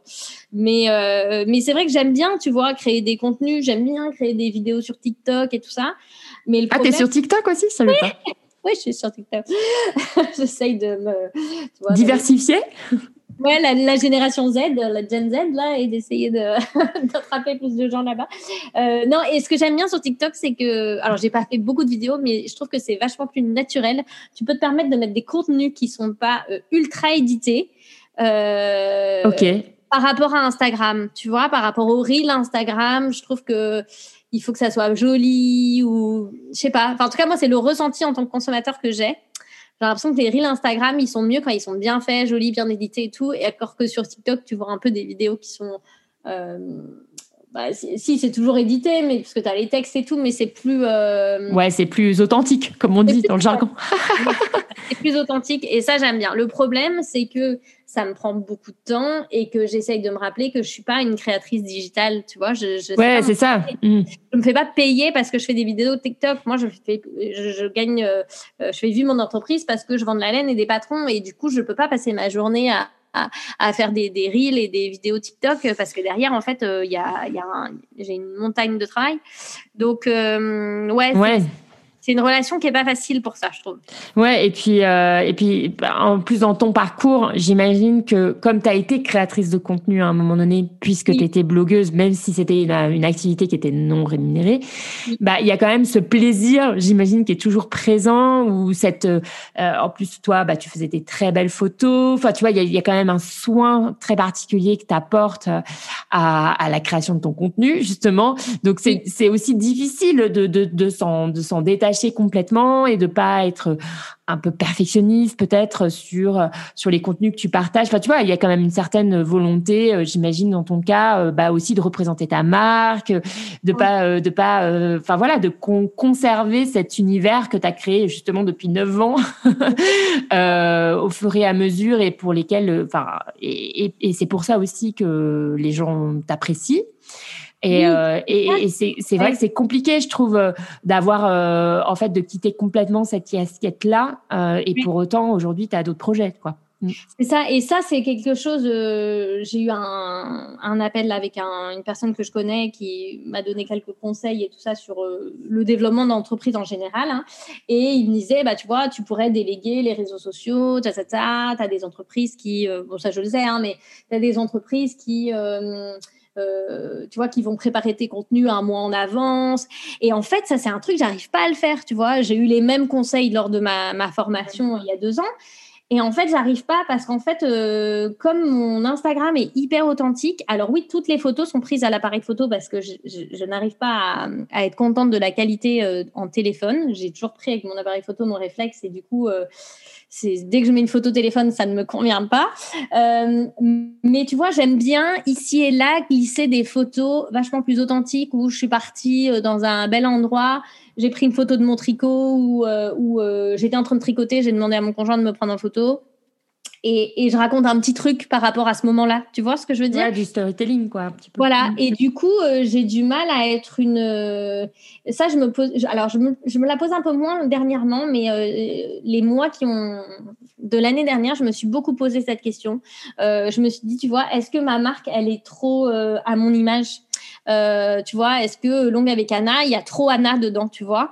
Parce que du coup, c'est se donner tu vois, tellement personnellement que quand tu as des conflits euh, de, différentes façons euh, et que tu as ton travail qui est repris ou des choses comme ça, mais que tu t'es tellement donné au niveau personnel et que c'est pas du tout extérieur, euh, bah, ça vient te, chercher en fait euh, au niveau de ta personne. Tu vois ce que je veux dire? Euh, mm, mm. et, du coup, je me suis dit, mais est-ce qu'en fait, je suis pas trop investie, hein, mais est-ce que je devrais pas reculer d'un pas, tu vois, take a step back, comme on dit en anglais, et, et essayer d'être plus une vraie entreprise, tu vois, une vraie marque et puis après, je me suis dit, bah, en fait, non, parce que euh, je pense que si les gens aiment Longa avec Anna, c'est parce qu'en fait, euh, je suis là. Euh, alors, j'espère qu'ils continueront à aimer Longa avec Anna si un jour je ne suis plus là. mais, mais tu vois. C'est une question hyper intéressante que tu. C'est ça, c'est. Et, ça, tu vois, rien par rapport au nom de ma marque. C'est-à-dire que Longa avec Anna, à la base, c'était pas mon nom de marque, c'était mon nom de blog. Et bon, mhm. bah, il trouve que j'ai sorti un patron et que, bah, du coup, j'ai mis Longa avec Anna parce que c'est comme ça que j'étais connue.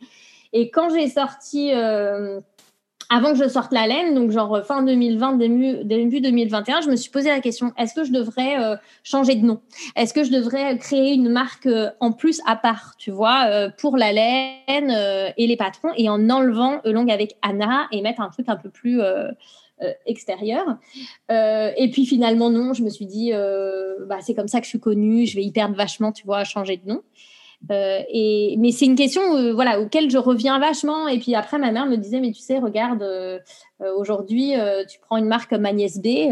ça a commencé avec Agnès B. Aujourd'hui, Agnès B, elle est toujours là, mais c'est pas elle qui est derrière les réseaux sociaux, c'est pas elle qui est...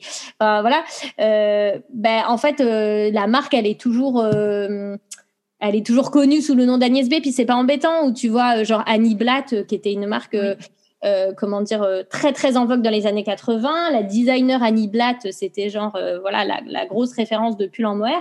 Aujourd'hui, Annie Blatt, bah, elle, je crois qu'elle a été née en 1910, donc elle, elle, doit être décédée. Ça a été racheté récemment par par deux jeunes femmes.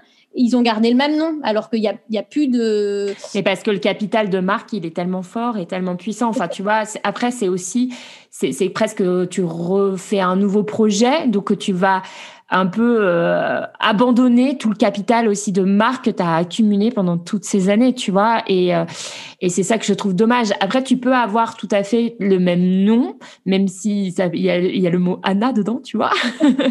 Mais ensuite, toi, en tant que personne, tu t'effaces petit à petit. Par exemple, je te dis une bêtise, tu prends des, des mannequins euh, pour, pour, pour présenter tes modèles, tu vois, des, des gens qui sont pas forcément toi. Ou, euh, tu vois, tu peux avoir des associations de, de, de, de, de d'images de toi où c'est plus dans le storytelling et, euh, et d'images de, de, de, mannequins pour présenter tes modèles. Et là, euh, je pense que tu. Ça, c'est quelque chose que j'aimerais faire, mais pas vraiment pour m'effacer, mais plus pour être plus inclusive. Tu vois, parce que bah, c'est toujours moi qui porte mes patrons en taille 90 euh, cm de tour de poitrine.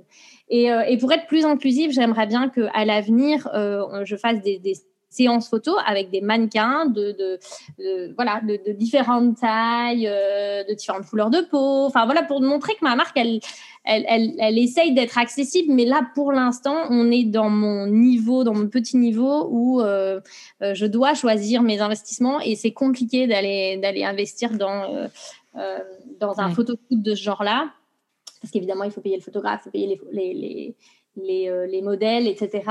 Et euh, donc, je continue un peu à mon petit niveau. Donc, ça, ça j'aimerais bien continuer à le faire.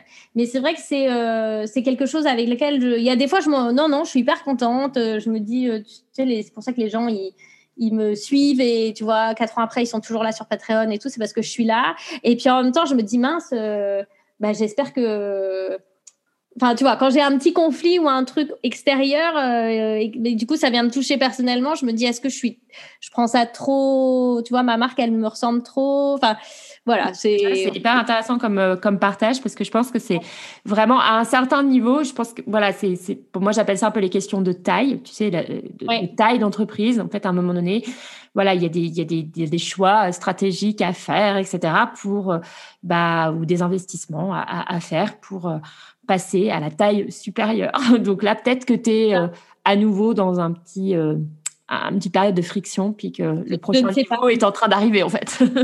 Et en même temps, est-ce que les gens euh, continueraient à soutenir Long avec Anna si visuellement j'étais moins présente? Tu vois, je, ne sais pas non plus. C'est drôle, hein, c'est vraiment. alors, moi, je pense que oui, mais après, parce que je, je pense que moi, moi, je pense que oui. Clairement, j'en ai vu plein des marques qui étaient très associées à un créateur ou une créatrice. Euh, au début et le créateur ou la créatrice s'est éclipsé, on va dire, euh, petit à petit, tout en revenant, tu vois, ou en étant présente euh, pour des prises de parole, on va dire plus corporate, tu vois, ou du ou du storytelling. Et pour autant, ah bah même, je pense à comment elle s'appelle euh, mince, euh, avec ma limonade. Euh, oui, Lisa Gachet, par exemple. elle Je pense à elle parce qu'elle, elle était, bah, c'était, c'était son blog à la base, et puis aujourd'hui, tu vois qu'elle est là, mais y a, tu vois bien qu'il n'y a plus que elle, en fait. Il y a, elle n'est plus la seule, je veux dire. Tu vois elle a créé une équipe, euh, elle a monté une boutique, euh, et, et, pour autant, elle est, elle est toujours très impliquée. C'est-à-dire que ah c'est elle qui fait les stories, tu vois, où elle présente les vêtements de manière hyper authentique euh, où elle présente différentes tenues, etc. Pour autant, dans les collections, euh, c'est pas elle euh, forcément la mannequin. Tu vois ce que je veux dire? Et pour et je pense que on, on voilà, plus proche de nous, je pense à Direndo, tu vois, qui est une marque de patron de couture euh, aussi, où Léonore Klein, qui a créé cette marque, était très très présente au début. C'était elle, euh, enfin voilà, même si elle a jamais présenté vraiment les vêtements, elle l'a fait une ou deux fois, mais voilà, mais elle était quand même très présente. Et puis petit à petit, elle s'est quand même effacée. Et pour autant, la marque, tu vois, a pris une ampleur de fou, quoi. Tu vois. Oui, Ouais, ouais, ouais, non, non, mais c'est vrai. Après, ce que vrai que moi, le, souci que j'ai, c'est euh, être capable de déléguer trouve pas ça, euh, je trouve pas ça facile. Et euh, voilà. Alors, par exemple, déléguer les réseaux sociaux, comme je te dis, déléguer mon Instagram et, et que quelqu'un décide pour moi euh, pendant un mois, les posts, ça va être ça. Euh, je j'y arrive pas. c'est pas que je veuille pas le faire, hein, je pourrais. Non, je pense que t'as pas, t'as juste pas trouvé euh, la bonne euh, personne euh, ou, ou, ou, le bon, le bon contact, tu vois, parce que ça, ça, la délégation, c'est vraiment un sujet hein, énorme. je mets des guillemets, on, tu ne me, on, on ne me voit pas, mais je mets des guillemets, mais c'est un vrai, vrai gros sujet la délégation parce que ça, ça veut dire aussi perdre un peu le contrôle aussi sur son entreprise, etc. Faire confiance à quelqu'un je suis une bretonne capricorne, donc le contrôle et être en contrôle, j'en ai légèrement besoin dans mon quotidien et du coup de perdre le contrôle de tout ça, euh, je suis capable de le faire hein, parce que je délègue aujourd'hui euh, euh, certaines de mes tâches. Heureusement, sinon je n'en sortirais pas. Mais mais voilà, mais il faut trouver la bonne personne à qui faire confiance parce qu'effectivement, je, sinon ça me la perte de contrôle me stresse. Bon ça c'est voilà, c'est plus personnel disons. Et, et, pour ça, il faut réussir à s'entourer des, des, bonnes personnes et c'est c'est mes projets dans le futur. Hein, mais voilà, ça se fait petit à petit. Ouais, alors si je peux faire un petit aparté euh, podcast, j'ai euh, j'ai justement enregistré un podcast avec euh, avec quelqu'un. Je, je, je t'enverrai. Enfin, il n'est pas encore publié, donc je peux pas encore trop en parler publiquement. Mais mais en tout cas, c'est un, un, épisode de podcast justement avec quelqu'un qui a décidé de déléguer, tu vois, son Instagram presque dès le début de de son projet. Et j'ai trouvé ça hyper intéressant justement parce que voilà aussi enfin bref je t'enverrai le, le, lien et puis euh, dans quand, quand tout sera sera paru et ton interview et l'interview de l'autre personne je mettrai tout dans les notes de l'épisode pour que vous voyez deux points de vue. Ouais, ça. mais tu vois je l'ai vu aussi avec euh, Lorraine qui est donc une créatrice de patron et de laine euh, mais plus laine chunky là qui habite dans ma ville. Elle a elle avait son Instagram à elle Lorraine Aston Design où elle a beaucoup d'abonnés. Je crois qu'elle a genre 70 000 ou 80 000 abonnés. Et puis en fait, depuis qu'elle est devenue maman l'année dernière, elle a commencé à poster beaucoup de trucs euh, sur, euh, sur la maternité, euh, des choses drôles hein, avec ses tricots, etc. Mais là, il y a environ, je sais pas, 3-4 mois, elles ont construit, elles ont ouvert un deuxième Instagram, Lorraine Aston Design Studio, où là, c'est les autres personnes. Donc elle, elle poste dessus, mais il y a aussi les autres personnes qui postent dessus. Et du coup, ça a séparé. Tu peux toujours suivre la créatrice euh, de façon plus personnelle, etc., mais qui parle quand même du business. Hein, c'est vraiment un mix des deux. Euh, mais tu as aussi le studio où tu vois toutes les coulisses. Alors, c'est vrai que moi, je peux pas faire ce genre de truc parce que j'ai déjà Patreon où je suis, euh, où je parle toutes les coulisses et à un moment, il faut faire des choix. Hein. Mais, euh, mais c'est sympa, du coup, de voir les deux, les deux comptes. En fait, les deux comptes se complètent assez bien. Je trouve que c'est une, une, chouette façon de faire aussi. Ouais, comme quoi il n'y a pas euh, une façon de faire. Hein. Enfin, en fait, chaque, chaque marque aussi peut trouver euh, par rapport à, à, son dirigeant, à la personnalité de son dirigeant et, et à là où il en est aussi dans son développement euh, perso slash pro. euh, donc des façons de faire qui conviennent, qui conviennent le mieux, voilà, à, à l'entreprise en question. Quoi. En tout cas, merci pour ce partage. C'est vraiment intéressant. Euh, c'est intéressant. Puis, euh, donc, euh, avec ce, comment dire, cette, aussi cet autre son de cloche donc, que je pourrais donner dans, le podcast, avec deux visions différentes par rapport à la délégation. voilà. ce podcast s'appelle Bien dans ma com. Est-ce que tu aurais un conseil à un ou une entrepreneur qui nous écoute et qui voudrait se sentir bien dans sa com sur le web et les réseaux sociaux? Alors, je ne suis pas une experte, euh, je ne me prétends pas être une experte, euh, mais ce que je dirais en 9 ans de communication. Ben oui, quand même. pas une experte, mais avec une sacrée expérience quand même. voilà, euh, en 9 ans de communication, que ce soit blog, YouTube, réseaux sociaux, etc. Moi, je trouve que c'est d'être authentique. Alors, ça paraît complètement euh, cucu de le dire comme ça, parce que c'est un peu le truc que tout le monde dit. Euh, mais en même temps, c'est vrai. C'est-à-dire que je le vois dans mes posts. C'est quand je suis authentique. Alors, je suis pas non plus du genre à faire une communication, euh, euh genre, je vais aller dire mes problèmes personnel, euh, etc. parce qu'il y a des gens qui, partagent ça et c'est très chouette. Mais moi, je suis pas à ce point-là. Mais je reste quand même assez personnel dans mes posts. Et puis des fois, je fais des posts un peu moins personnels. Mais j'essaye toujours de, de pas faire un post parce que je dois faire un post entre guillemets avec un juste un comment dire une légende qui va rien amener euh, d'engagement, etc. J'essaye d'être assez authentique et je pense que ça fonctionne. Euh, mm-hmm je pense que les gens aiment bien. Et de toute façon, quand, je ne le fais pas, je le vois directement dans mes.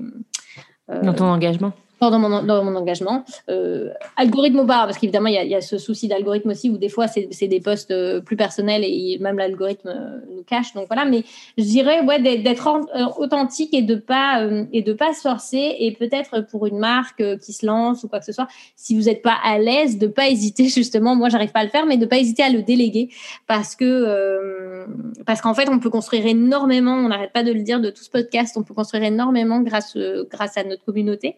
Et, euh, mais pour ça, il faut que la communication, elle soit, elle soit euh, authentique. Et authentique ne veut pas dire personnel. Euh, on n'est pas mm. obligé de faire quelque chose de personnel, mais qu'elle soit, qu'elle soit vraie, quoi. Ouais, c'est ça, qu'elle soit authentique. Je trouve que c'est le mot qui résume bien. je ouais. le conseil vraiment. Ok, bah écoute, merci beaucoup. Moi, je, parle plutôt de naturel parce que tu vois, c'est vrai que ce mot d'authentique, il est toujours un peu, on ne sait pas très très bien ce que ça veut dire. Et, euh, et, euh, et c'est vrai que moi, je préfère ce mot de naturel et pour autant, tu vois, de, de, de que, que, que notre personnalité, elle soit présente, etc., sans pour autant, euh, comme tu dis, raconter euh, euh, nos soucis du quotidien. Enfin, tu vois, on n'est pas forcément obligé dans l'authenticité naturelle de déballer toute sa vie, quoi. On peut faire aussi des, des, des, limites bien claires entre ce qu'on dit et ce qu'on dit pas, quoi. Exactement. Ouais, ouais. Oui, c'est ça, naturel. C'est plus, euh, c'est un meilleur mot. Tu as raison. Ok. Euh, bien, écoute, merci beaucoup, euh, Anna, pour ce, cette interview hyper riche. Je mettrai bien entendu où on peut te retrouver. Donc, j'ai cru comprendre qu'on pouvait te retrouver maintenant sur LinkedIn hein, dans notre conversation. Oui, LinkedIn, vous pouvez me retrouver sur Elong avec Anna, la page, et aussi Anna Dervout, la page personnelle. voilà. D'accord, bah voilà. Donc, euh, donc je mettrai euh, le ton LinkedIn aussi hein, pour, euh, pour ceux qui sont. parce que sur, bah, sur tous les réseaux sociaux, Longue avec Anna sur Instagram, TikTok, du coup, Facebook, voilà, mon site longueavecana.com, mon Etsy longueavecana.com pour mes clientes qui sont dans l'Union européenne et puis pour les celles qui aiment bien les patrons de tricot, euh, c'est soit sur mon site internet, soit sur euh, Ravelry, le site communautaire de, tricot. Euh, et puis aussi sur YouTube, parce que de temps en temps, je fais des podcasts. C'est vrai? Ah oui, d'accord. Voilà. Alors là, j'en ai fait un, ça faisait sept mois que j'en avais pas fait. Il était plus que temps, mais, mais les gens ont bien aimé me revoir, donc ça, c'est chouette. Et puis, bah, du coup, comme je l'ai dit plusieurs fois, pour les, les vraiment les coulisses et l'entreprise euh, en français, c'est sur Patreon. mais c'est pareil, Elong avec Anna, je, suis là-bas euh, là-bas partout. Oui, en fait, ton nom, euh, il est aussi partout. Donc, Ouais, ouais, ouais, ouais j'ai pas compliqué, j'ai mis le même. Ah, tu m'étonnes. Ok, bah écoute, merci beaucoup encore Anna pour, pour, pour cet échange. Merci, avec plaisir, à bientôt. À bientôt. Un immense merci d'avoir écouté cet épisode jusqu'au bout. J'espère sincèrement qu'il t'aura éclairé, inspiré et qu'il t'aura été utile pour le développement de ta propre activité, surtout pour prendre confiance et euh, conscience aussi de la puissance de, euh, donc de créer une communauté dès le début de ton entreprise sur le web et les réseaux sociaux. Évidemment, je t'encourage à partager largement cet épisode autour de toi, donc auprès de tes amis euh, solopreneurs, euh, si tu penses que bah, l'histoire d'Anna, le parcours d'Anna peut inspirer des personnes que tu connais. Tu peux évidemment le partager auprès de ta communauté, sur Instagram, sur LinkedIn, sur les réseaux sociaux. Voilà, pour faire aussi connaître le podcast. Tu as la possibilité, pour encore plus me soutenir, euh, eh bien, de noter cet épisode ou de mettre un commentaire. Donc la note, euh, évidemment, c'est mieux quand c'est 5 étoiles puisque ça permet de référencer donc le podcast encore mieux sur Apple Podcast et donc de faire connaître ce podcast euh, donc euh, d'une nouvelle d'une nouvelle communauté. Voilà.